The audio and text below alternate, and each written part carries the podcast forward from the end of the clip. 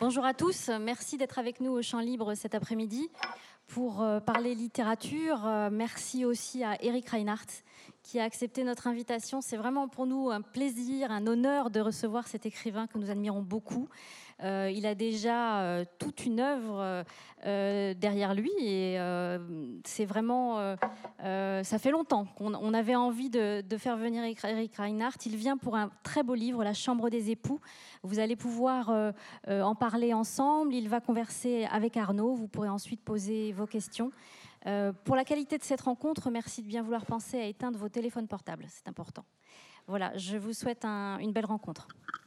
Merci Astrid. Bonjour à, toutes et à tous et donc bienvenue à, cette rencontre avec euh, Eric Reinhardt. Dix ans après euh, Cendrillon, un livre sur vous et notre société contemporaine dans lequel on croisait l'architecte de ces lieux, euh, Christian de Ports-en-Parc, dont peut-être que dans la programmation Astrid a décidé que tous les samedis après Roland Castro, l'architecte la semaine dernière, tout c'est un lien avec cet homme. Vous, donc dix ans après voilà, Cendrillon, après aussi le, le système Victoria et l'amour et les forêts qui débutaient par une rencontre avec une lectrice de Cendrillon. Vous avez fait paraître ce nouveau livre, La Chambre des euh, époux, un roman dans lequel vous racontez un écrivain apprenant que sa femme a un cancer du sein alors qu'il travaille à l'écriture de son livre et elle lui demande de finir ce roman dans un temps limité pour qu'ils aient chacun un but dans un même temps, à elle la guérison, à lui l'écriture, ce qui vous permet de parler du couple, de la maladie, de l'amour. Ce roman, c'est Cendrillon, et l'écrivain, c'est vous, Eric euh, La chambre des époux. Dans la chambre des époux, oui. Oui, enfin, la, demande qu'elle lui fait, ah c'est le, temps de l'écriture de, Cendrillon. Euh, donc c'est cela que vous euh, racontez, un sujet sensible et un sujet intime. Alors peut-être pour commencer, j'aimerais savoir un peu dans quel état d'esprit vous vous trouvez aujourd'hui, puisque vous racontez euh, quelques rencontres littéraires euh, euh, d'il y a une dizaine d'années dans lesquelles vous étiez impressionné vous aviez peur de parler de votre travail et de la littérature devant ceux qui venaient vous écouter. Aujourd'hui, est-ce que vous êtes en partie débarrassé de cette peur? D'abord, merci beaucoup d'être aussi nombreux. Je suis très heureux d'être là au champ libre. ça va ça va? Euh, là, la rencontre euh, à laquelle vous faites allusion euh, s'est déroulée donc aux, Assises internationales du roman à Lyon. Et celle que je décris s'est déroulée dans des circonstances un peu particulières, car ceux qui ont lu La Chambre des époux le savent. Mais j'avais, avant de monter sur scène, pour m'exprimer devant un public nombreux, puisque aux Assises, il y a à peu près 500 personnes, c'est vraiment énorme et c'est beaucoup, 500 personnes. Et euh, j'avais passé mon après-midi à, pleurer. Euh, j'avais versé toutes les larmes euh, de mon corps et j'étais dans un état comme ça émotionnel très très étrange. et j'ai dû néanmoins monter sur scène pour répondre à des questions en compagnie de trois autres écrivains. Et j'étais vraiment dans un état euh, second. C'était une situation, une configuration complètement euh, euh, irréelle et, surnaturelle à laquelle j'ai dû faire face. Là, je peux poser mon regard sur quelques visages voilà, qui ne me sont pas familiers, mais, mais je sens une attention. Certains visages peuvent me paraître cléments. Alors peut-être que je verrai fleurir ici et là, au cours de la rencontre, des visages sceptique ou mécontent, mais en tout cas pour le moment ça va.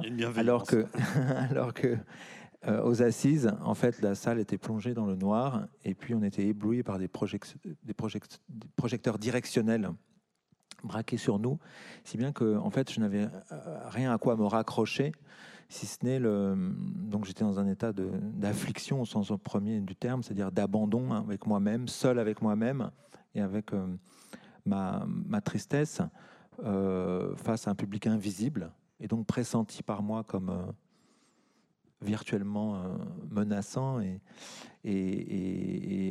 voilà donc c'était une configuration en général ça se passe plutôt plutôt pas mal. Bon, alors on va voir si ça va être comme ça jusqu'au au, bout. Donc j'ai dit en, quelques mots hein, de quoi il était question dans la chambre des époux. On va avoir euh, évidemment l'occasion d'y euh, revenir. C'est votre situation. Et puis c'est ensuite une fiction qui vient raconter alors le prolongement ou ce qui aurait pu se passer dans euh, la réalité avec le personnage de Nicolas qui est un, compositeur.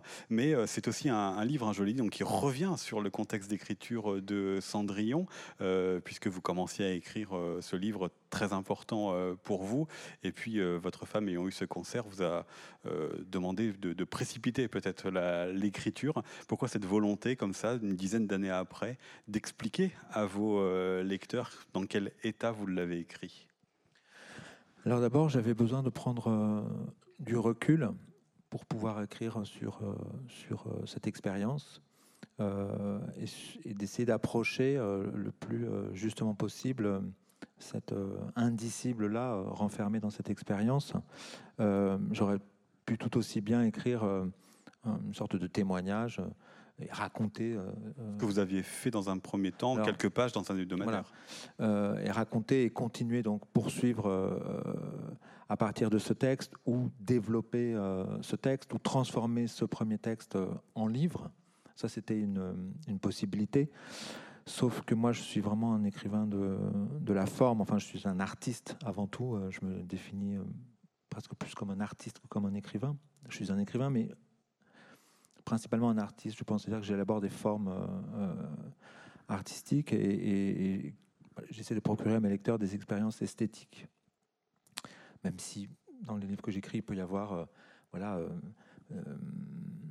un regard sur le monde, euh, une pensée, euh, des convictions, des choses que j'ai envie de communiquer euh, à mes lecteurs, de l'ordre de la conviction ou, des prises de conscience que je peux avoir et que je peux voilà, vouloir partager.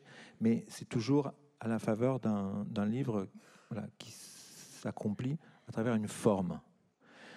Donc, et c'est ce que j'aime faire. Et d'ailleurs, je ne peux me mettre au travail et à l'écriture que si une forme s'est imposée à moi. Euh, je serais absolument incapable. Cendrillon, par exemple, c'était euh, avec des très très longs paragraphes, une forme euh, comme ça qui était extrêmement dense, tandis qu'ici, dans la chambre des époux, si évidemment le sujet est grave, mm. la forme est peut-être plus aérée. Oui, oui. mais donc, en fait, ce qui s'est passé, donc j'avais besoin de, j'avais envie d'écrire sur cette expérience, mais aucune forme ne s'imposait à moi. Et, et, je suis incapable d'écrire un témoignage. Je, je n'ai aucun mépris pour ceux qui euh, le font, simplement j'en suis incapable.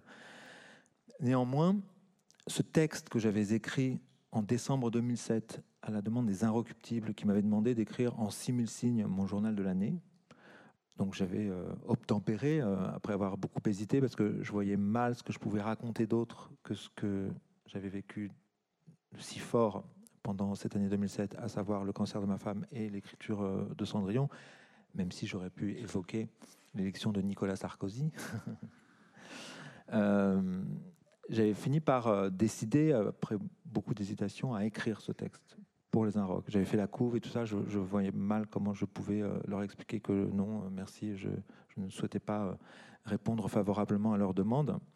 Et donc j'ai écrit ce texte de 6000 signes, très concis, qui raconte ce que vous avez évoqué tout à l'heure et sur lequel je peux revenir, à savoir, euh, voilà, ma femme tombe malade au moment où, dans l'écriture de Cendrillon, j'en étais à la moitié, à peu près. Il m'avait fallu euh, deux ans pour écrire cette première moitié. Et, euh, et quand j'ai appris que ma femme était malade, et c'était un cancer grave, très grave même, grade 4, qui nécessitait huit cures de chimiothérapie vraiment très intenses donc sur, euh, sur euh, plusieurs mois, puis une opération conservatoire et un mois de rayon de janvier à septembre 2007. Et elle a appris qu'elle était malade en décembre 2006. Il a fallu à peu près un mois pour se, vérifier, vérifier que ce cancer n'était pas inflammatoire, mais à évolution rapide, car quand elle était moins malade, euh, on a craint que ce ne fût inflammatoire dans la mesure où six mois plus tôt, elle avait fait une mammographie et qui n'avait rien révélé. Et là, la tumeur était, comme je le dis dans le livre, de la taille d'un abricot, ce qui était un peu euh, affolant et les médecins n'étaient pas très rassurants. Euh, et donc, moi, je voyais mal de quelle façon je pourrais continuer à, écrire ce livre difficile. voilà, ceux qui l'ont lu me comprendront. énorme. bon.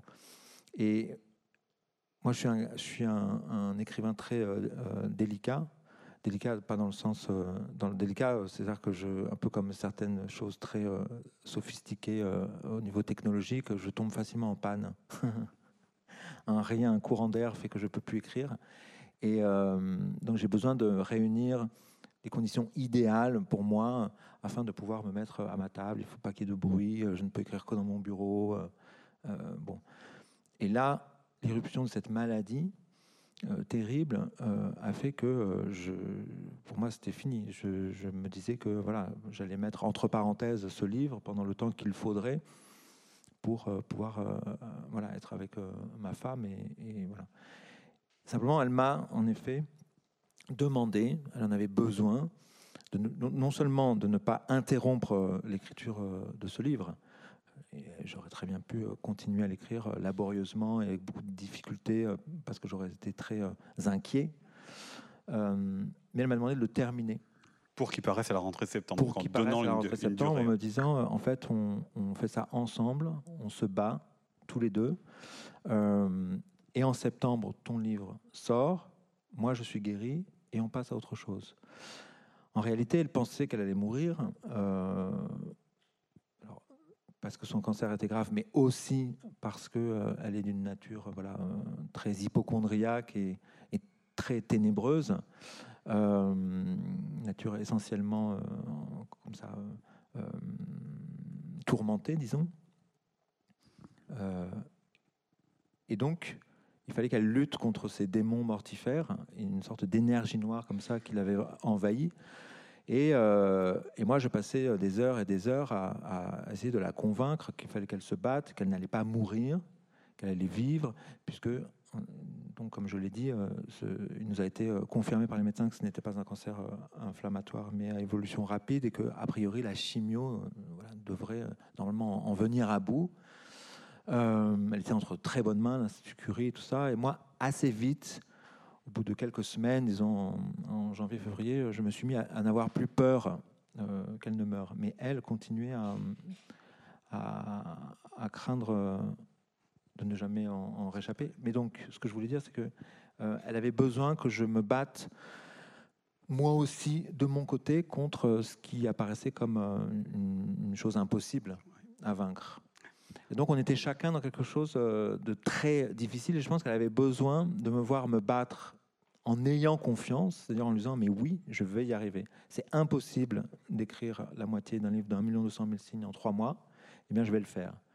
Mais si je le fais, toi aussi, tu vas parvenir à réaliser l'impossible, à savoir guérir d'un cancer dont tu es sûr que tu vas euh, euh, mourir. Et c'est ça qu'on a fait ensemble. Une même énergie. Euh, euh. dans la même énergie. Et, en effet, elle a été euh, ma force, j'ai été la sienne. On s'est énormément apporté l'un à l'autre pendant ces quelques mois.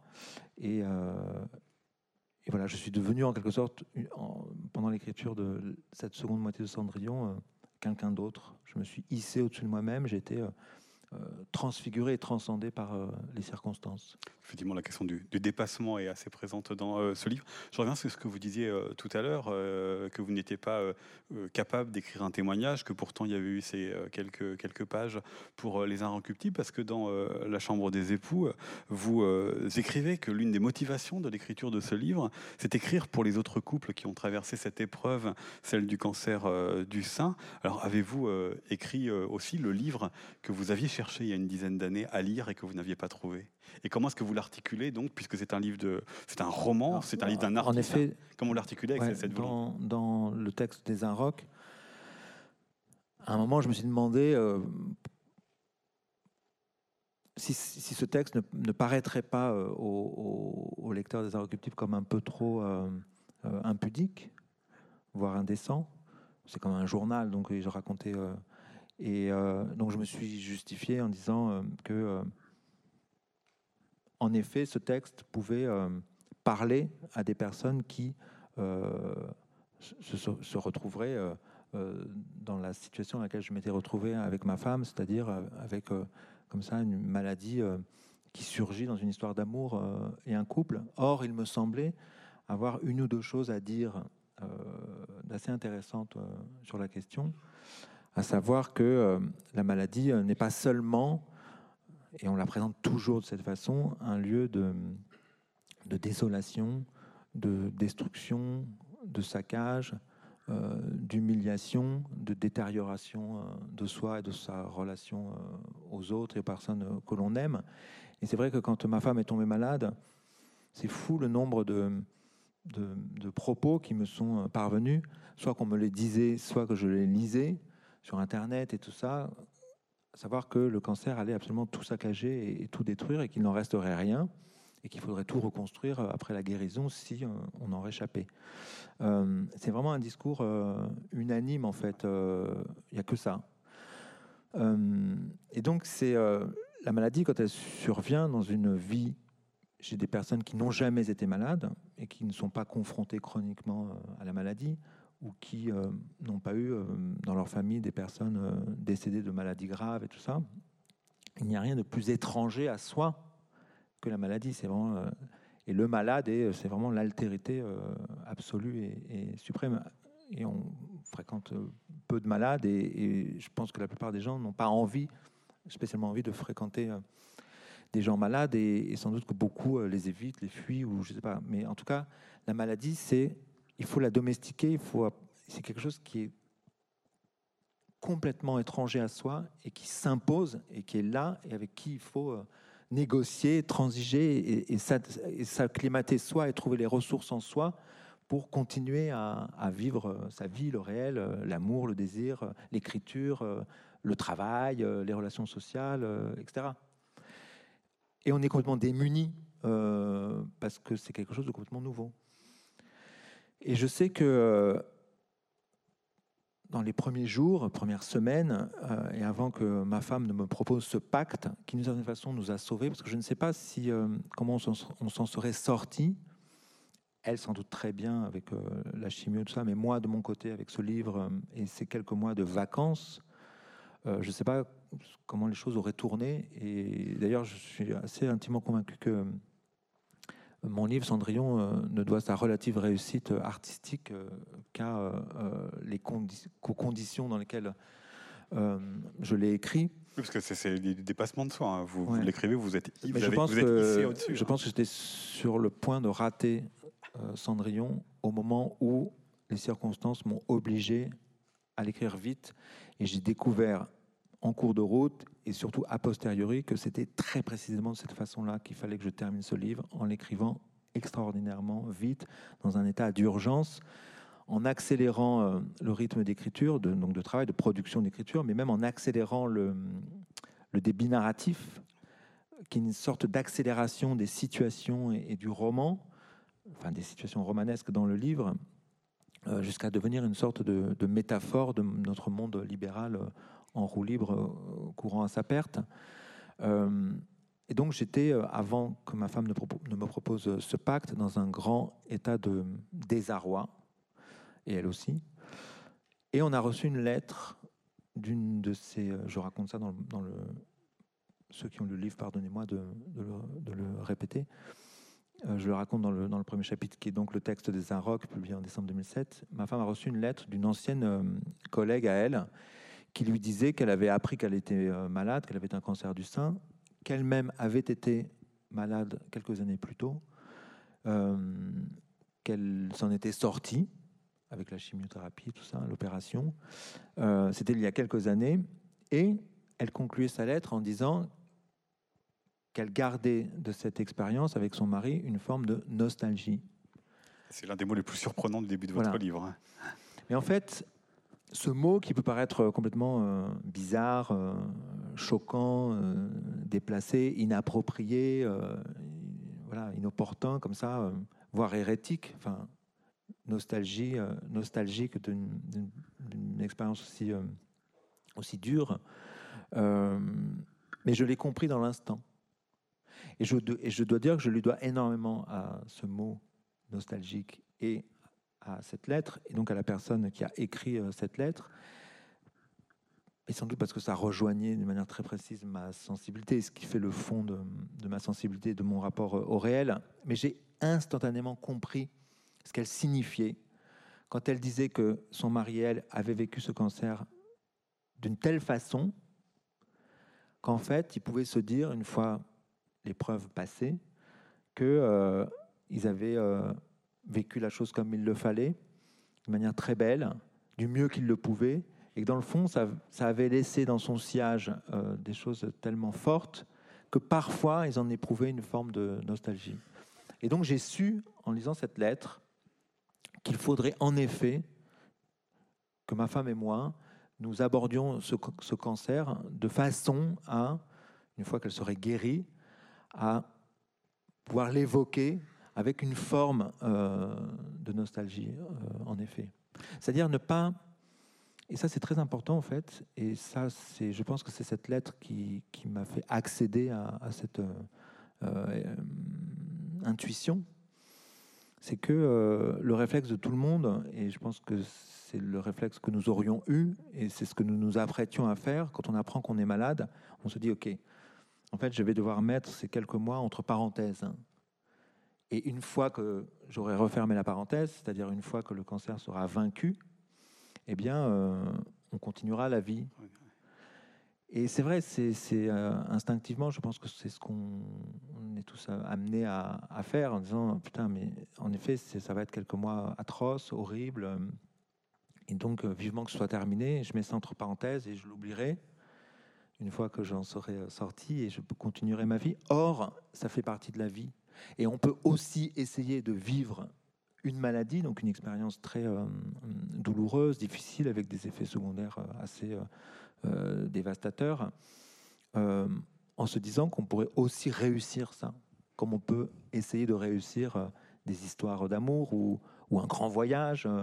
mais en effet, c'est une sorte de voyage, c'est un voyage intime, c'est un voyage, c'est comme une traversée transatlantique à deux, quand on est amoureux et qu'on a décidé de vivre ça ensemble.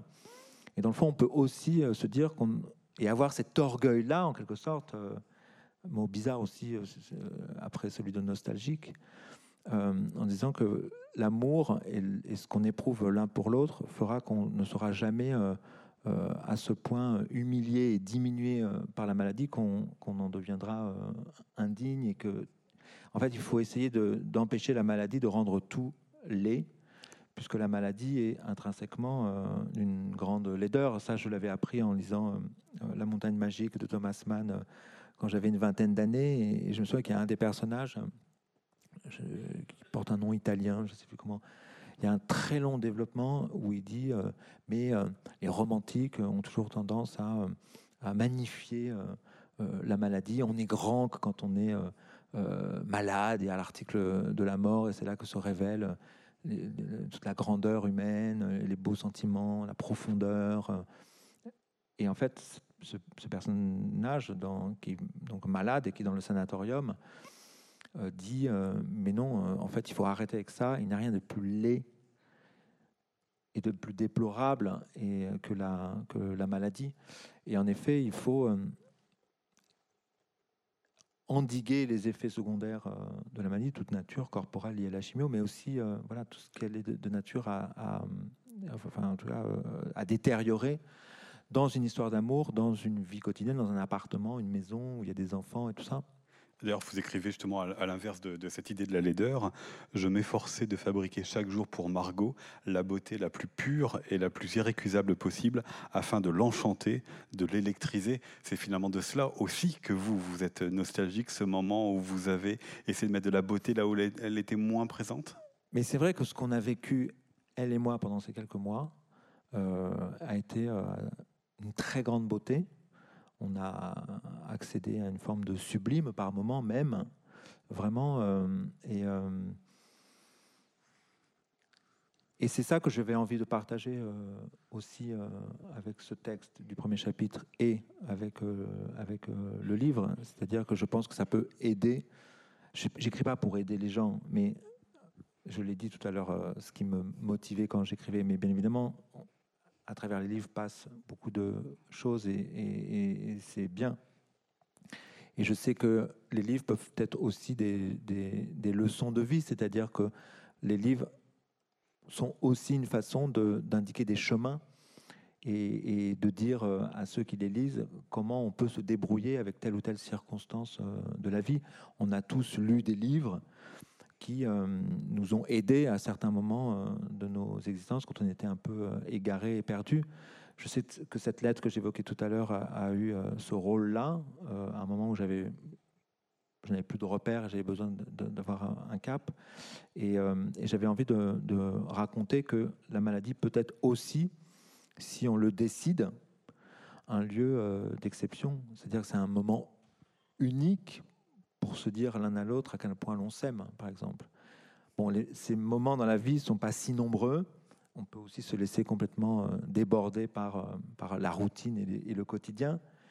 La maladie qui survient, soit on se laisse complètement emporter par elle, euh, dominer et, ravaler voilà, au rang de malade et, on ne vit plus la maladie qu'à ce degré-là de, de, de, laideur et de bassesse, mais on peut aussi décider de le, vivre pour se donner l'un à l'autre euh, énormément d'amour et se le dire et le vivre. Et dans le fond, on, avec euh, ma femme, on a vécu ces quelques mois avec une intensité euh, qui est proche de celle de la, passion, en fait. Mais à tout point de vue, sexuellement, dans les attentions euh, on dit toujours, oui, un couple, au bout de quelques années, on, perd euh, toutes les, attentions délicates qu'on peut avoir l'un pour l'autre euh, de chaque instant. Mais c'est vrai que là, pendant cette maladie, c'est revenu à un degré qu'on n'avait plus connu depuis longtemps parce que je voulais tellement qu'elle vive, c'était tellement insupportable et insoutenable l'idée pour moi qu'elle puisse mourir que je voulais lui donner, en effet, le plus de force possible pour qu'elle euh, surmonte ses, peurs et qu'elle trouve la force en elle de se battre et de vaincre euh, euh, le cancer. Et donc voilà, ça, nous a fait vivre les choses avec, une, beauté. Quoi. Pendant la maladie, après la maladie également, il y a un autre mot qui est important dans votre roman, qui est le mot de vitalité. Euh, vous l'écrivez, euh, alors à propos de votre femme, vous l'écrivez aussi notamment à propos d'une, d'une, femme que vous fait euh, rencontrer votre ami le chorégraphe Angelin Prejlocage et de l'assemblée qui vous réunit. Vous la trouvez la plus vivante de tous, la plus vivante de tous, parce qu'elle a côtoyé la mort et plus loin dans la partie plus fiction entre le personnage de, avec le personnage de Nicolas, le seul critère qui compte n'est plus son âge mais sa vitalité dans le moment présent. C'est ça aussi qui a changé euh, pour vous? Oui, oui. En effet, j'ai vécu assez héroïquement euh, la maladie de, ma femme, puisque je lui ai donc apporté toute cette euh, force et que j'ai écrit la moitié d'un livre d'un million deux cent mille signes en quelques mois alors que j'en étais absolument incapable. Donc je l'ai fait. Donc euh, j'étais comme en état de choc en réalité. C'est pour ça que je, je, dis ça. C'est pas par prétention. Euh, en fait, j'ai été agi plus que je n'ai agi moi-même. C'est-à-dire que j'étais dans une forme de traumatisme en fait, comme en, comme en état de choc. Et, euh, et, donc je me suis transformé en instrument sans état d'âme et je montais écrire dans mon bureau presque mécaniquement, je n'avais plus aucun affect en fait. C'était euh, pour moi, il y avait quelque chose de, euh, j'étais comme dans un état somnambulique. Euh, j'étais complètement dominé par le pacte que nous avions passé, comme si au premier degré, je pouvais la mettre en danger si j'échouais. Et ça, ça c'est de nature à vous donner des forces considérables. Hein. C'est-à-dire que quand vous croyez à ça, c'est une espèce de pensée magique en fait. Si vous êtes intimement convaincu que, en effet, ça peut contribuer à la sauver, mais surtout inversement, si vous descendez un jour de votre bureau en disant Écoute, putain, ce que tu m'as proposé là, c'est impossible et tu le sais, j'y arriverai jamais. Oublions ce truc, je vais m'occuper de toi, je, continuerai à écrire euh, mon roman plus tard en septembre.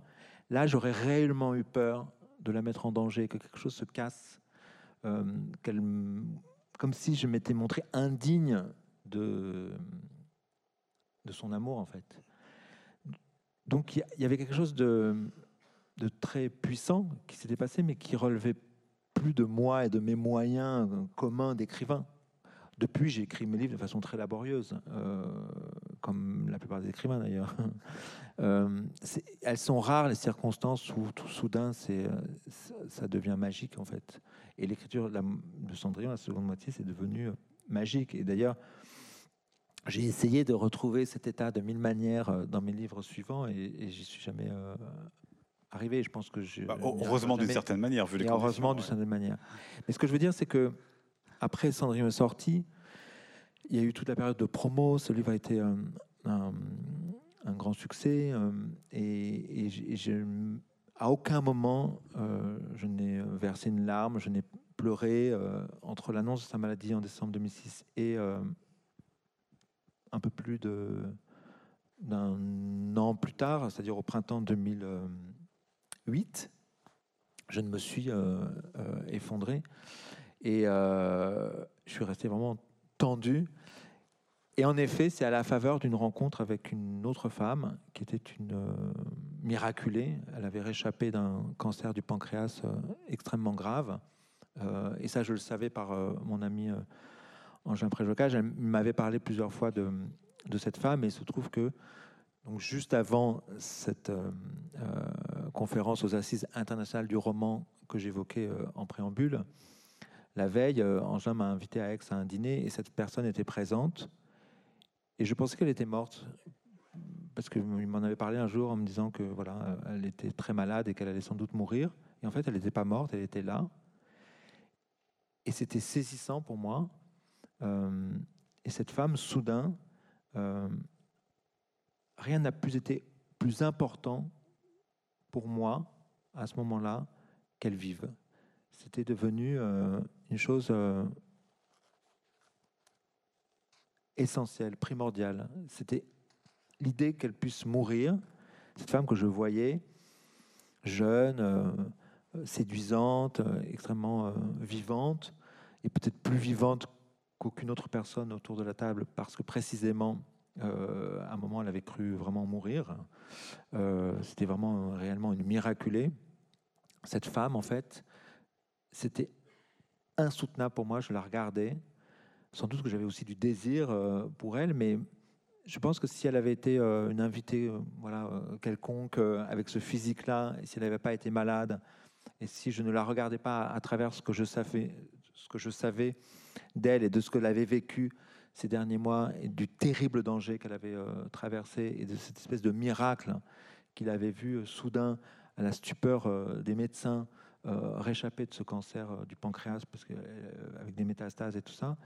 Je pense que voilà, j'aurais, eu en face de moi une femme sexy, encore qu'elle n'était pas si sexy que ça. Et je pense que ce qui l'a rendue aussi incroyablement attirante, c'était ce regard soudain que je portais sur elle, en me disant cette femme devrait être morte.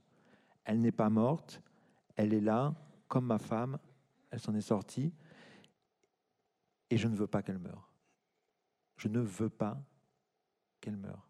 C'était un truc. Euh, et ça, c'est la répercussion, un an plus tard, un an et demi plus tard, euh, d'une forme de traumatisme que j'ai eu. C'est-à-dire que j'ai parlé tout à l'heure de l'extrême beauté de ce que nous avions vécu, ma femme et moi, pendant qu'elle était malade. Il y a aussi eu des choses euh, moins réjouissantes, comme les effets secondaires de la chimiothérapie, tout ça, le fait qu'elle était extrêmement affaiblie, euh, les vomissements, et elle avait l'impression d'avoir 95 ans. Elle était obligée de s'arrêter à chaque palier longuement pour reprendre son souffle. Euh, voilà, elle était quand même très diminuée euh, physiquement. Euh, mais néanmoins, donc, donc il y a la beauté, il y a ça, mais il est resté au fond de moi, de cette épreuve, une forme d'inconsolabilité, un, noyau comme ça, incompressible, d'inconsolabilité, qui fait qu'il me faut peu m'en faut peu pour me mettre à, éclater en sanglots et à pleurer lorsque j'évoque euh, euh, la, maladie de ma femme et la peur que j'ai eue incommensurable qu'elle ne meure et cette rencontre avec cette euh, femme, Marie. Et donc, en fait, la façon dont je l'ai perçue à ce moment-là Et ce que ça a provoqué en moi, c'était comme la répercussion d'un traumatisme sur lequel je m'étais assis d'une certaine façon pour pouvoir aider euh, ma femme à guérir, euh, en tout cas pour pouvoir être à ses côtés de la manière la plus efficace possible. Je n'allais pas me mettre à, pleurer à ses côtés euh, en, lui disant que j'avais peur qu'elle qu'elle disparaisse. Donc en fait, ce, cette espèce de, traumatisme, à savoir la peur de la mort de l'être aimé, que j'avais évacué pour pouvoir faire face à la maladie avec elle, en fait, euh, a ressurgi euh, à ce moment-là. Et, euh, et donc, c'est le lendemain, après ce dîner, où il s'est passé quelque chose de très fort entre cette femme et moi, pour les raisons que je viens de, dire. alors, sans doute qu'elle ne le percevait pas comme ça, j'étais le seul à, le, à, le, savoir, mais j'ai appelé ma femme le lendemain. j'étais à Lyon, donc j'étais à Aix la veille au soir et euh, je passais la nuit à Aix. Et le lendemain à Lyon, je l'ai appelée et, elle m'a dit Mais tu as une petite voix, qu'est-ce qui se passe? Et Donc je lui ai raconté euh, que j'avais, euh, lors d'un dîner chez, chez Angin Préjocage la veille au soir, rencontré une femme qui avait été, qui était une miraculée, qui avait réchappé d'un cancer et, et que ça avait été très fort émotionnellement pour moi parce que ça m'avait renvoyé à ce que nous avions vécu euh, quand elle avait été malade et à ce qu'elle avait vécu surtout elle en tant que malade et à la peur que j'avais eue qu'elle ne meure. Et cette peur, en fait, je l'avais refoulée et là, elle avait ressurgi de manière très forte et là, je me suis mis à pleurer. Et en fait, j'ai pleuré pendant des heures, des heures, des heures et des heures et des heures, donc au téléphone avec elle. Euh, puis après avoir accroché jusqu'à quelques, presque jusqu'à monter euh, sur la scène des subsistances, en fait, j'ai craqué à ce moment-là. C'est-à-dire, euh, je... Vous êtes coupé du monde totalement. Vous étiez complètement fermé en vous, dans votre douleur. Et ça a duré euh, plusieurs mois, en fait, cet état. Euh, donc, c'est une forme de dépression, en fait. Je me suis simplement effondré à un moment. Et ce qu'il en est resté de ça, on pourrait dire que, comment dire, la, la nature très particulière du sentiment apparu chez moi à l'égard de cette femme, Marie en était comme la matrice en fait, ou l'emblème, euh, le, paradigme, disons. Une chose nouvelle est apparue dans ma sensibilité, qui est une forme de d'immense. Le mot est, est peut-être mal choisi, mais, mais on va s'approcher de la réalité de ce sentiment par ce mot. Et sans doute que j'ai écrit ce livre pour. Euh, le mot qui est plus juste que compassion et qu'on pourrait mettre sur ce sentiment inédit, apparu chez moi lors de cette rencontre avec cette femme, en fait, c'est ce livre-là qui le synthétise et qui l'exprime. Et c'est pour ça que j'ai écrit ce livre. Donc, c'est une forme de compassion infinie pour euh, les personnes qui sont malades. Et comme si, en effet, euh, quand je vois venir à moi une personne dont je vois instantanément qu'elle est malade, parce que maintenant je le vois. Euh, c'est assez simple, une femme avec un turban, euh, pas de cheveux, euh, avec plus de cils, sourcils, les ravages de la chimie, tout ça. Soudain, j'ai un, élan irrépressible qui me pousse vers cette personne pour la prendre dans mes bras, la serrer et, et lui dire qu'elle va vivre et que je veux qu'elle vive et qu'elle ne va pas mourir. Euh, donc c'est une forme de, de, répercussion d'un traumatisme. Et donc, pourquoi j'ai écrit euh, La Chambre des époux, puisque c'est l'une des toutes premières questions que vous me posiez, c'est qu'après avoir euh, rencontré cette femme, Marie, avec qui, bien évidemment, il ne s'est rien passé, contrairement à ce que je peux lire ici et là dans, dans les journaux où, on... Dans la partie fiction qui se passe Non, mais certains journalistes résument ce dîner en disant que je suis tombé amoureux de cette femme. Tombé amoureux de la vitalité qu'il y avait chez cette femme. Et c'est une libraire qui m'a dit, en fait, et je trouve la formule très juste, elle me dit, mais en fait, non, vous êtes tombé amoureux de sa vie, enfin, du fait qu'elle soit en vie. Ce qui n'est pas tout à fait la, la même chose. Euh, dans les semaines qui ont suivi euh, ce dîner et cette rencontre, je marchais dans la rue et une idée m'a traversé, enfin une pensée, qui était mais si cette femme, en fait, tu apprenais par euh, Angelin qu'elle a récidivé. Qu'est-ce que tu ferais? Et là, c'est une question, euh, compte tenu de ce qui s'était passé l'émotion considérable qui m'avait envahi pendant ce dîner, à la voir si vivante alors qu'elle aurait dû être morte, et la peur que j'avais qu'elle ne rechute, puisqu'elle était toujours euh, dans ce périmètre des cinq années qu'on appelle la rémission, pendant laquelle on n'est pas autorisé à se considérer comme guéri. Donc elle pouvait tout à fait rechuter. En fait, je me suis dit, si j'apprends que cette femme tombe malade, en fait, euh, j'irai la rejoindre.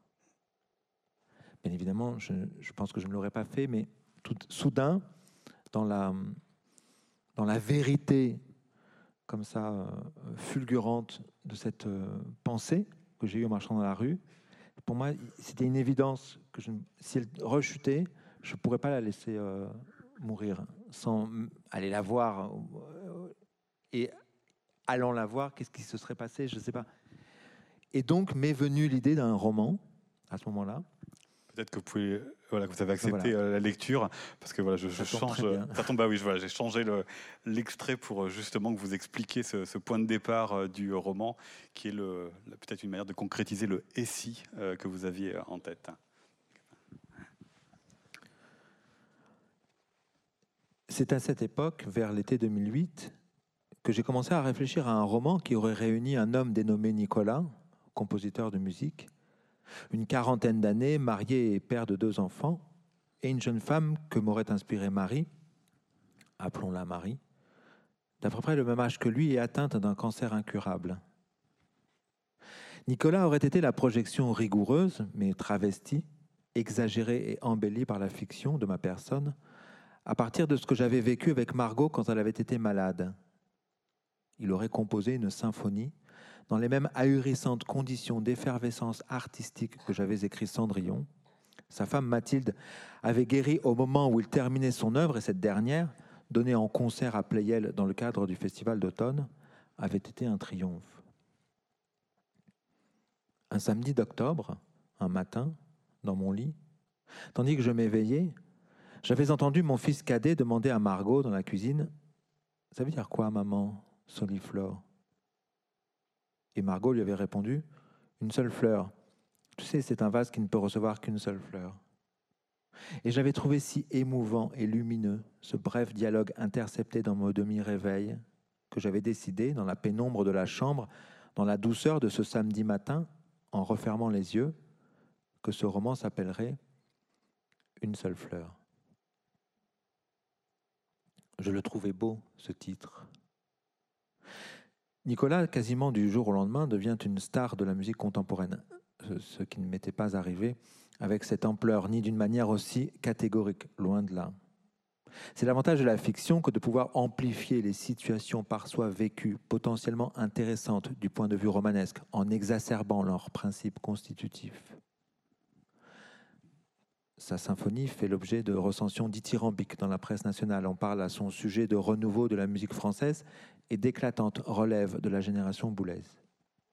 Cette renommée franchit sous peu les frontières du pays et gagne bientôt l'Allemagne, les États-Unis, le Japon, l'Angleterre, où sa symphonie ne tarde pas à être réclamée par les programmateurs des salles de concert et des philharmonies, des festivals. Nicolas a acquis un nouveau statut. Sa vie n'est plus du tout la même qu'avant la composition de sa symphonie.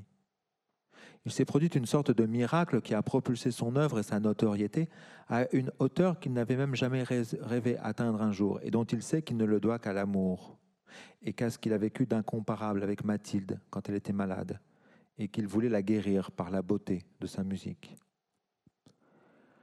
J'entrevoyais un roman déchirant où un compositeur contribue, tel un magicien, par l'écriture d'une symphonie, en la jouant chaque soir au piano dans leur chambre à coucher à mesure qu'il l'élabore, à la guérison de la femme qu'il aime et le sublime de sa musique.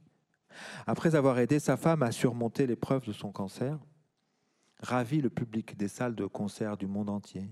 Cette symphonie se révélant capable de toucher l'auditeur à un endroit de son être que peu de musiques ont le pouvoir d'atteindre, sans qu'il soit possible pour l'auditeur envoûté de s'expliquer ce qui se passe en lui et où exactement et pour quelles raisons mystérieuses quand ce sortilège s'enclenche et qu'il n'est plus en mesure que d'en constater stupéfait les effets?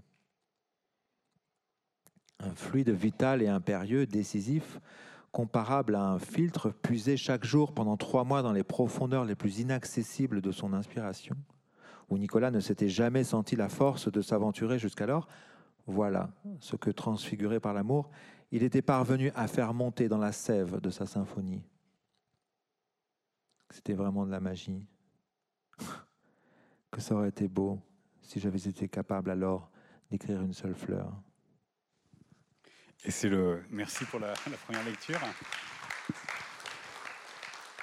Et une seule fleur aurait dû, euh, en tout cas vous avez envisagé qu'il paraisse, puisque ça devait être le livre d'après Cendrillon et qui est devenu euh, le système Victoria, mais c'est pas ça ma question suite à, l'extrait que vous venez de lire. Vous, euh, donc vous vous racontez en tant qu'écrivain dans la situation que vous nous expliquez. Vous inventez ce Nicolas qui est un compositeur qui va donc envisager qu'est-ce qu'il pouvait se passer avec cette Marie qu'il a rencontrée à un dîner et jusqu'où est-ce qu'il peut aller. Et lui-même est un compositeur qui invente à un moment un opéra racontant un peintre qui lui-même connaît euh, cette, cette situation. Là, on va toujours un peu plus loin à chaque fois dans euh, l'histoire. Euh, est-ce que c'était une manière aussi pour vous en tant qu'écrivain d'interroger les possibilités et les limites de chacun de ces arts? C'est pas par hasard que vous avez pris un compositeur. Non, mais euh, alors ce faisant, je fais ça, mais c'était pas l'idée initiale. L'idée initiale, c'était vraiment d'écrire une seule fleur.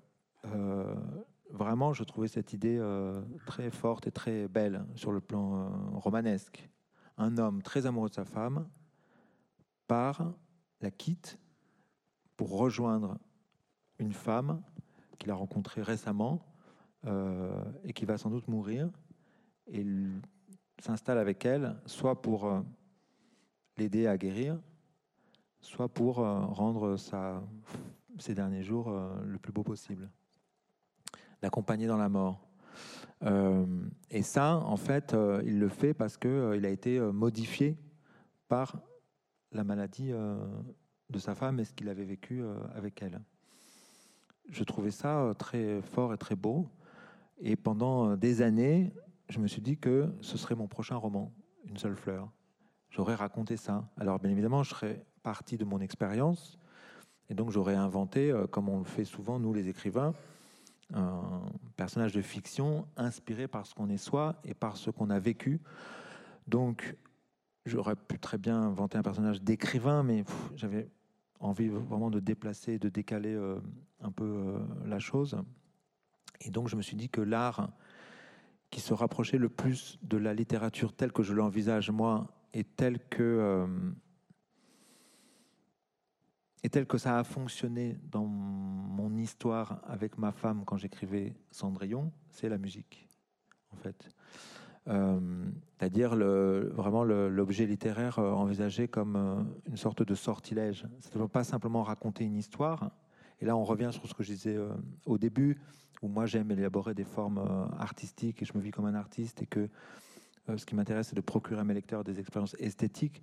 En effet, là, en fait, ça me permettait de, sublimer cette pratique qui est la mienne ou que je me fantasme comme étant la mienne parce que mon, artiste est compositeur et que voilà, euh, souvent on considère qu'avec la poésie, la musique est le l'art majeur euh, par excellence qui permet le mieux d'approcher euh, et d'accéder au sublime et de transmettre comme ça, indépendamment des organes de, de, la raison et, et, et, de la rationalité, de la grammaire et tout ça, la beauté à l'état pur qui comme ça se communique directement à la sensibilité et aux organes de réception sensorielle euh, de l'auditeur. Ah, c'est ce que dire Marie quand, euh, après avoir écouté la, symphonie, c'est que ça lui fait vibrer tout son corps. Hein. Donc en effet, mon idée avec une seule fleur, c'était aussi d'élaborer une sorte de fable.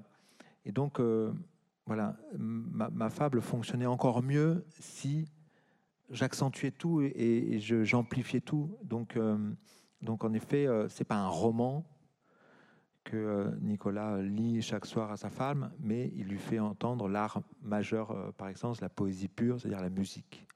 Et en effet, euh, envisageant d'écrire une seule fleur, je me disais qu'en effet, mon compositeur, transfiguré comme je l'avais été moi par le cancer de ma femme quand j'écrivais Cendrillon, donc transfiguré par la maladie de Mathilde, il avait été capable d'écrire une symphonie qui, pour le coup, ne serait pas magique euh, sur le plan euh, théorique, ou, mais vraiment magique.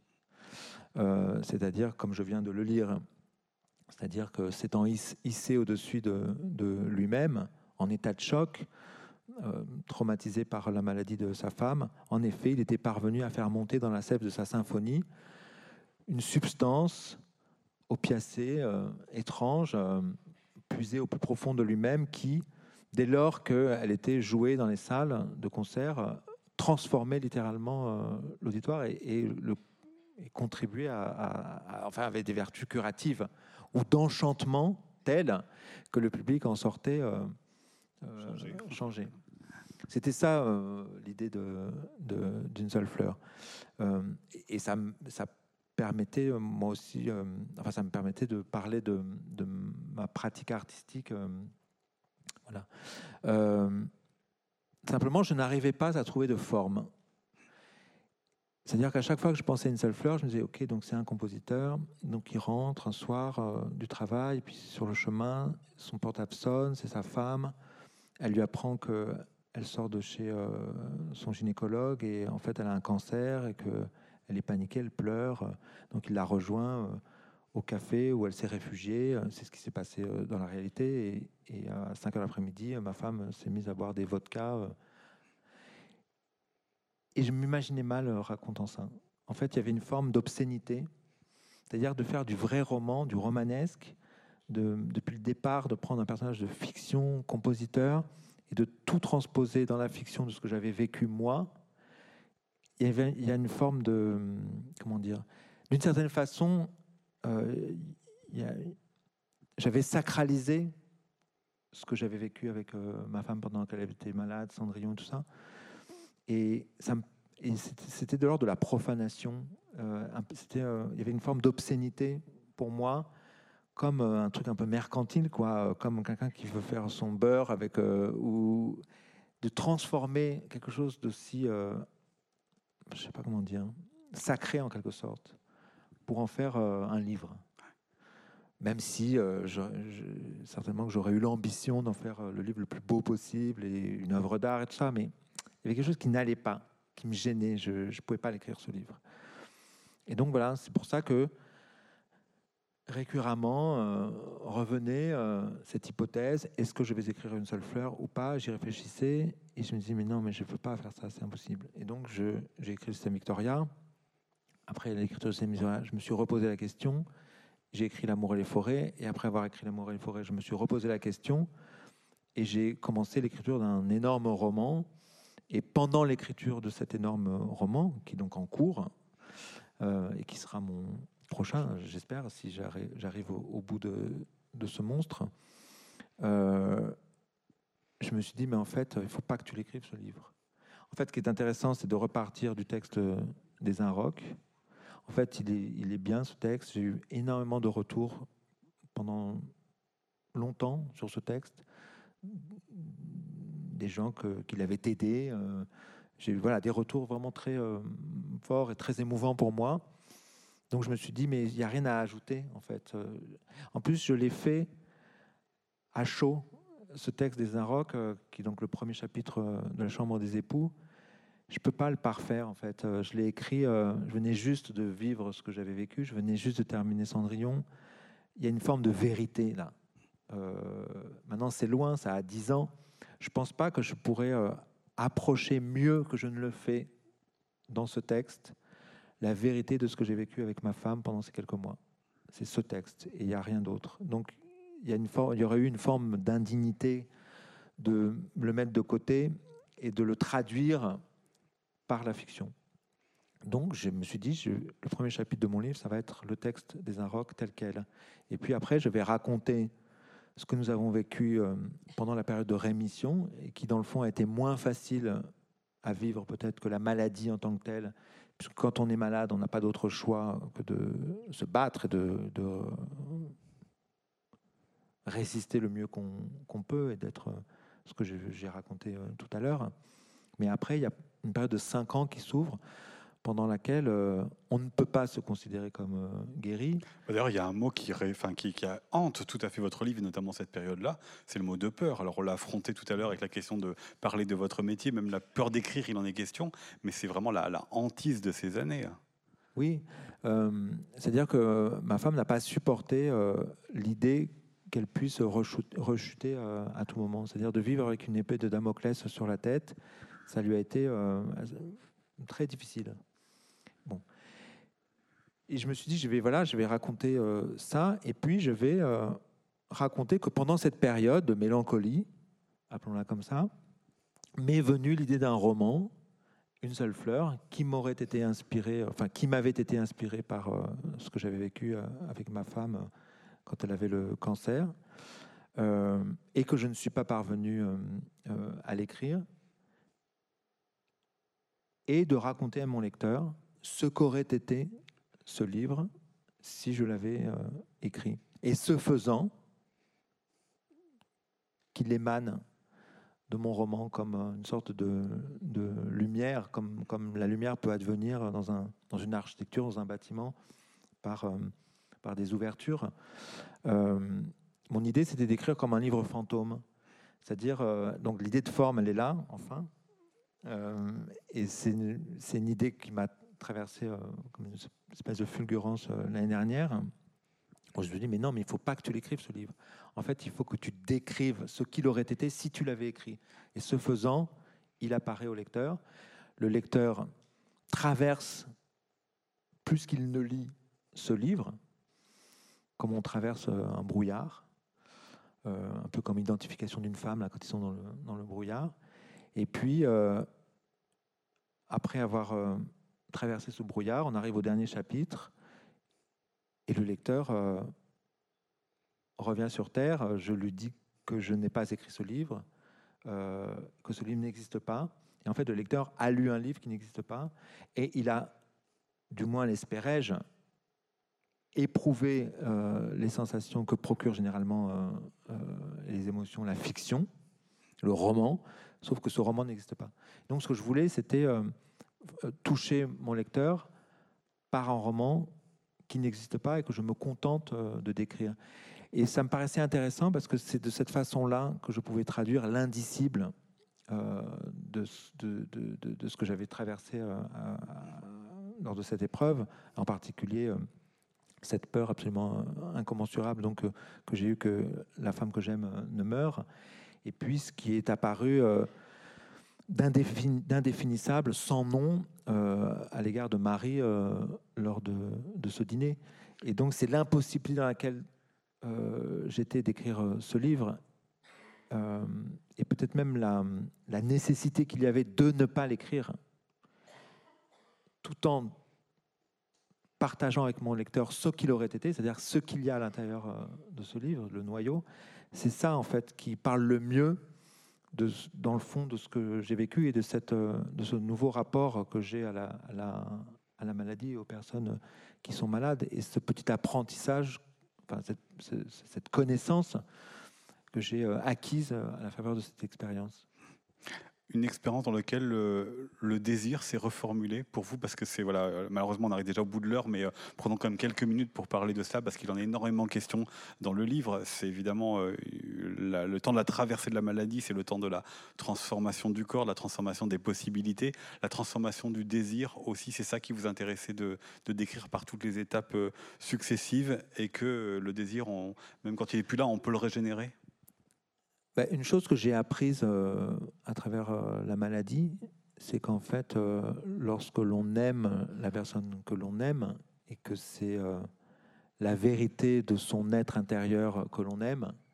en fait, on peut continuer à avoir du désir pour elle, la personne, même si cette personne est altérée, enlaidie, vieillie aussi, vieillie par par la maladie. Et donc, si on m'avait dit quelques mois avant que je ne vive cette situation, que je pourrais avoir du désir euh, pour ma femme chauve, sans cils, sans sourcils, euh, amaigrie, euh, extraordinairement affaiblie par la chimio, si on m'avait dit que j'aurais du désir pour elle, si on m'avait demandé si je continuerais à avoir du désir pour elle, si j'avais été complètement honnête, j'aurais répondu que je n'en savais rien, en me disant que peut-être, en effet, le désir disparaîtrait. Or, pas du tout. C'est-à-dire que j'avais tellement peur qu'elle ne meure que chaque soir, il fallait que je la prenne dans mes bras, que je la serre très fortement, qu'on ne fasse plus qu'un, elle et moi, une sorte de fusion. Et, voilà, et que je lui exprime tout mon amour par le corps, et bien évidemment, ça devenait sexuel, et on faisait l'amour. Voilà. Et donc ça, c'est quelque chose que j'ai découvert. Et, je, voulais en parler. Et en effet, euh, Nicolas, quand euh, il part rejoindre Marie euh, à Milan, donc il quitte sa femme pour Mathilde, qu'il aime pourtant éperdument, pour aller voir Marie à Milan, dont tu as, appris qu'elle avait rechuté.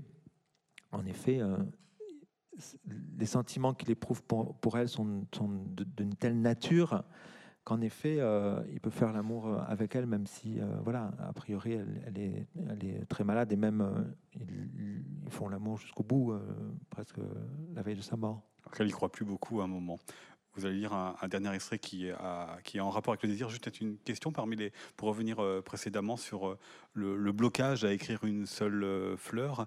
Est-ce qu'il y avait aussi la question du dévoilement de l'idée de quitter temporairement votre femme, comme il arrive, à, comme le fait Nicolas Est-ce que ça, ça a pu être l'objet aussi de quelques réticences chez vous Pas du tout?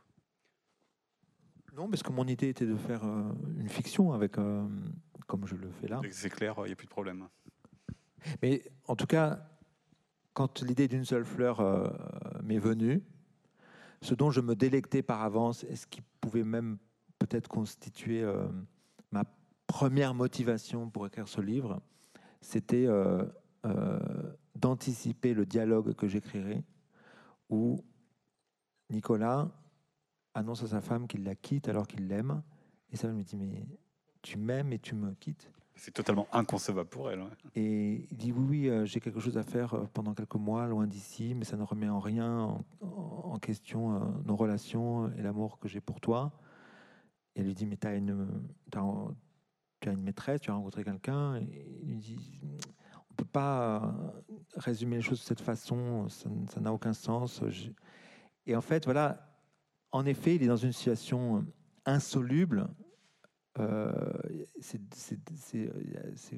deux, choses absolument inconciliables et irréconciliables qui doivent tenir ensemble, c'est-à-dire euh, aimer sa femme mais la quitter pour euh, rejoindre une autre femme et revenir quand elle sera morte.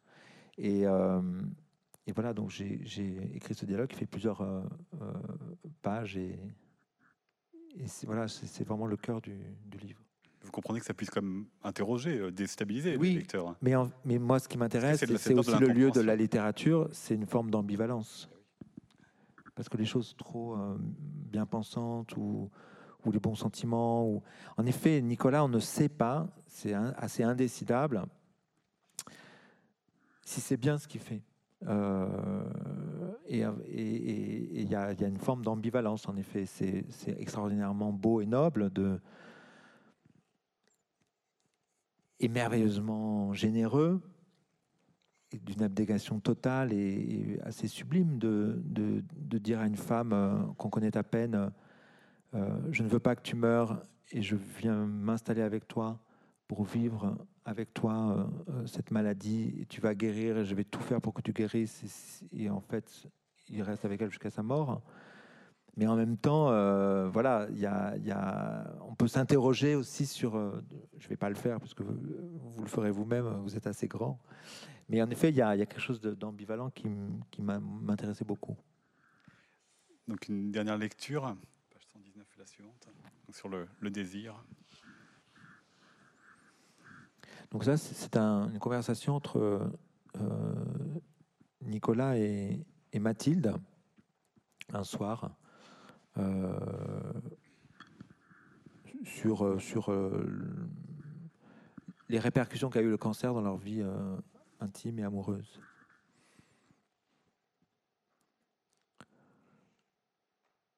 Et en fait, Mathilde dit à Nicolas que l'épreuve le, de son cancer du sein euh, a fait disparaître chez elle tout désir. Elle dit plus de désir, plus de désir du tout.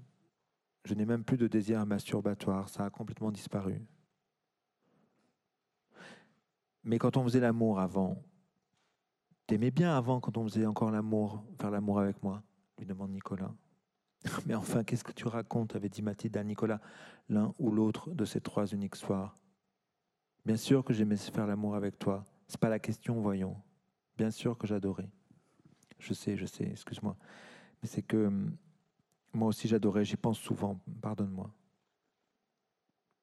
C'est mon cancer qui a produit cette situation, la façon dont je l'ai vécu. J'ai été traumatisé. Je ne sais pas si je retrouverai un jour mes dispositions d'avant pour le désir, pour l'amour physique, pour la jouissance, avait dit Mathilde à Nicolas l'un ou l'autre de ces trois uniques soirs. Eh bien, j'attendrai, nous avons le temps. Cela étant, si ton désir devait ne jamais réapparaître, ce ne serait pas si grave, t'inquiète pas. C'est doux d'entendre ça. Merci Nicolas. Ce qu'il y a aussi, si j'y réfléchis bien, poursuit Mathilde, c'est que ma mère m'a dit avant de mourir de son cancer, et c'est quelque chose qui, je crois, m'a marqué, que le désir avait abandonné son mari quelques années plus tôt, et que ça l'avait profondément atteinte.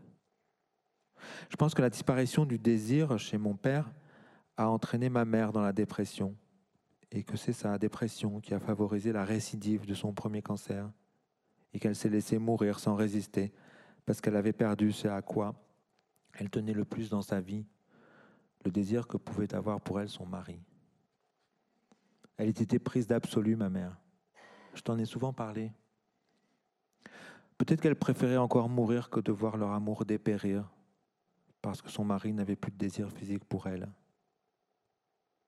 Inconsciemment, exclure la sexualité de ma vie, c'est peut-être une façon de conjurer les effets du temps, de ne pas vieillir, de se prémunir de la blessure qu'est la disparition inéluctable du désir sexuel, chez l'homme que l'on aime, avait dit Mathilde à Nicolas l'un ou l'autre de ces trois uniques soirs. Je comprends ce que tu veux dire, lui répond Nicolas. Il a pu m'arriver de penser ça moi aussi, de ne plus avoir de sexualité, mais l'amour à l'abri de tout aléa purement conjoncturel de ce qui est le plus fragile et périssable, le désir, le plaisir physique, faire l'amour, bien faire l'amour, continuer de bien faire l'amour, sentir qu'on fait moins bien ou moins souvent l'amour, qu'on a un peu moins envie de faire l'amour, qu'on ne fait presque plus l'amour et faire semblant pourtant que tout va bien. L'amour ne peut que souffrir de cette indexation. Je ne sais pas comment font les couples. Exclure la sexualité de notre vie, comme tu l'as fait, absolutise notre amour d'une certaine façon, en fait un roc indestructible, une citadelle. Il m'est arrivé de le penser, je comprends ce que tu veux dire. Pourtant, euh, je dois t'avouer que, mais je ne l'ai pas décidé, l'avait interrompu Mathilde, l'un ou l'autre de ces trois uniques soirs. Ça s'est imposé à moi. Je continue jusqu'au... Comme on peut s'arrêter ici si vous souhaitez. Ça s'est imposé à moi. Voilà, on va, on va arrêter là. Voilà. Parce qu'en fait, on, avait, on a un petit problème de ce passage-là qui faisait 15 pages.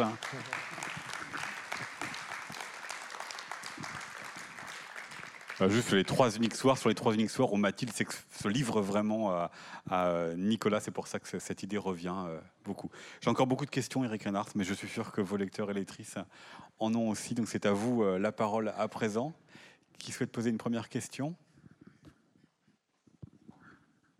À gauche, en bas. En vous écoutant, euh, j'ai pensé à. Bien, bien dans le micro, s'il vous plaît. À cette sorte de maxime, je ne sais pas de qui elle est. Ce qui ne tue pas rend plus fort. Est-ce que vous vous retrouvez là-dedans?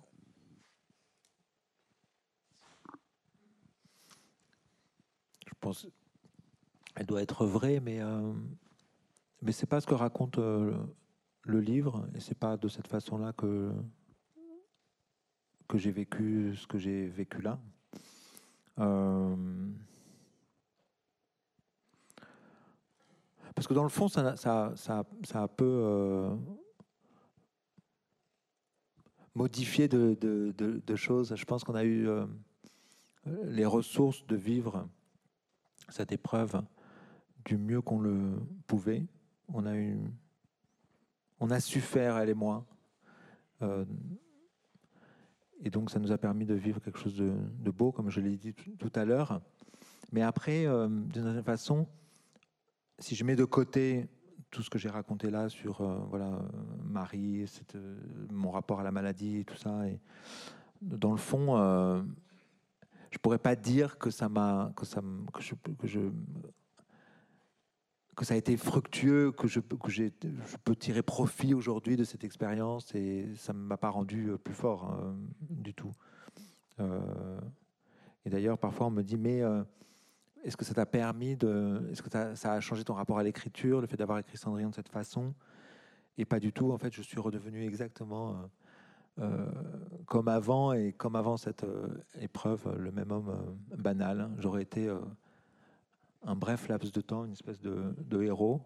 Et puis je suis redevenu euh, tel qu'en moi-même, euh, le même homme euh, ordinaire. Et je ne pense pas être plus fort aujourd'hui après cette épreuve. Une nouvelle question? Ah oui, à gauche, merci. Oui. Vous avez plusieurs reprises parler de sublimation, de sublime.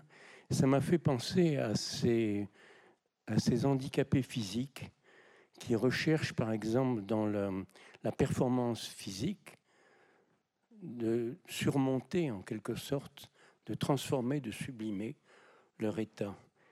Et une autre expérience m'avait assez surpris, c'était des jeunes filles qui avaient des, une maladie rénale, donc qui ne pouvaient absolument pas, qui étaient absolument pas autorisées à, un certain nombre de choses, qui passaient leur journée à copier des recettes de cuisine. Voilà, c'est une, sorte de témoignage en quelque sorte, mais justement, vous l'entendez dans quel sens la sublimation pour vous?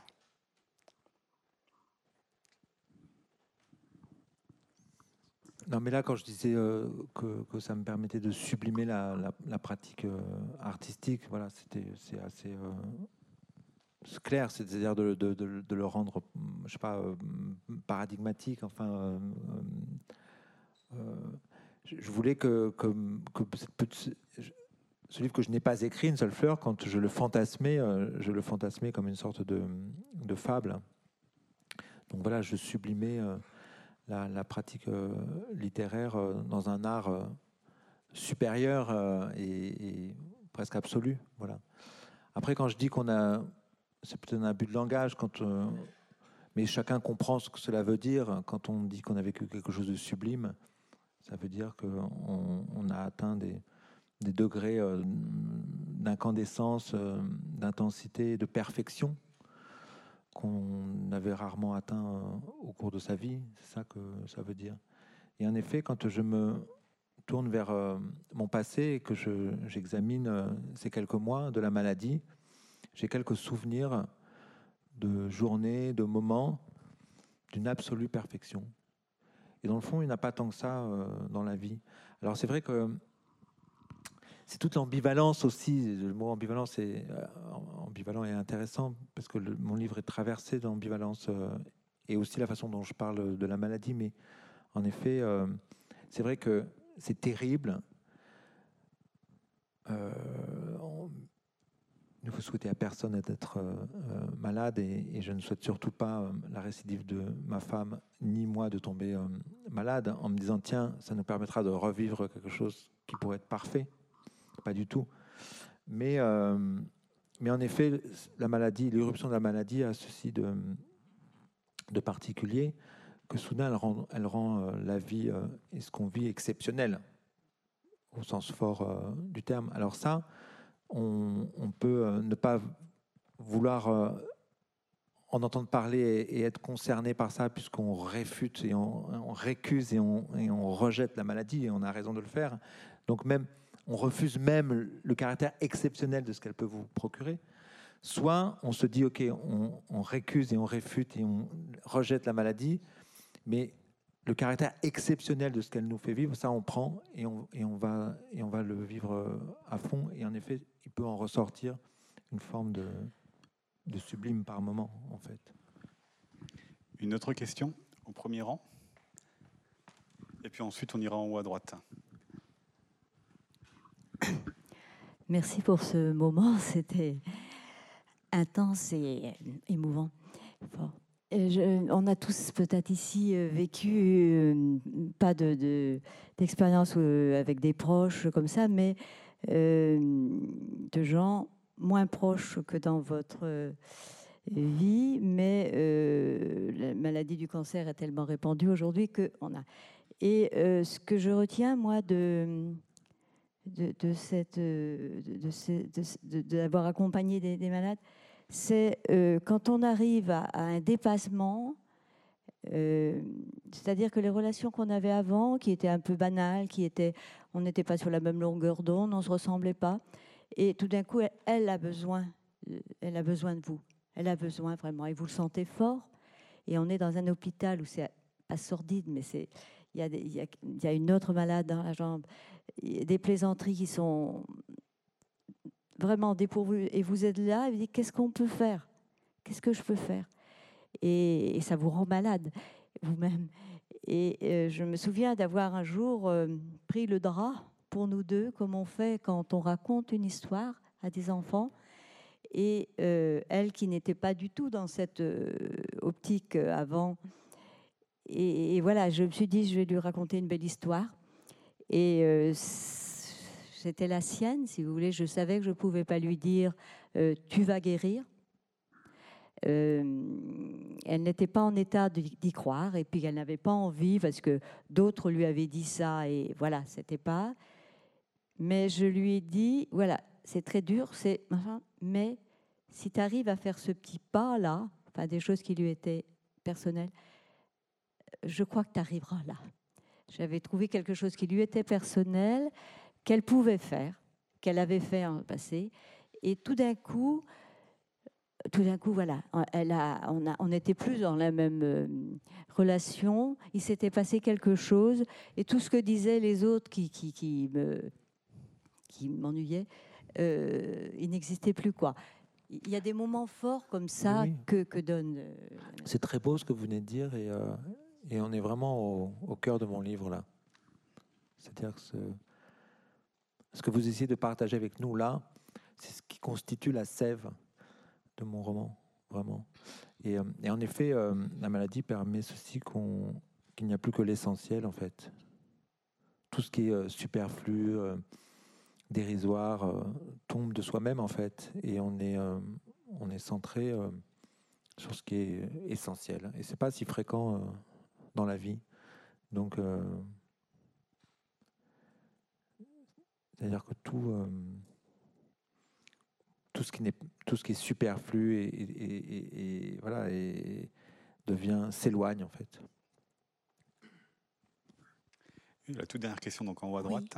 Euh, je voudrais savoir pourquoi vous n'avez pas appelé votre livre Une seule fleur et pourquoi ce titre, La chambre des époux? Parce que je ne l'ai pas écrit, donc je trouvais ça plus juste. Euh, et puis je trouve ça mieux, la chambre des époux. C'est vraiment le lieu euh, géométrique euh, central du livre où tout se passe. Et voilà, ça me paraissait plus, plus juste. Mais c'est pas le seul lieu, puisqu'à un moment devient la chambre des amants quand il va revenir à Milan. Mais ça, je vais vous laisser le, découvrir dans, ce, nouveau livre, euh, Eric Reinhardt. Merci beaucoup de nous avoir accompagnés aujourd'hui. Puis vous allez pouvoir retrouver euh, Eric à la sortie de la salle pour une séance de dédicace. Merci à tous. Oui, on peut se voir euh, dehors.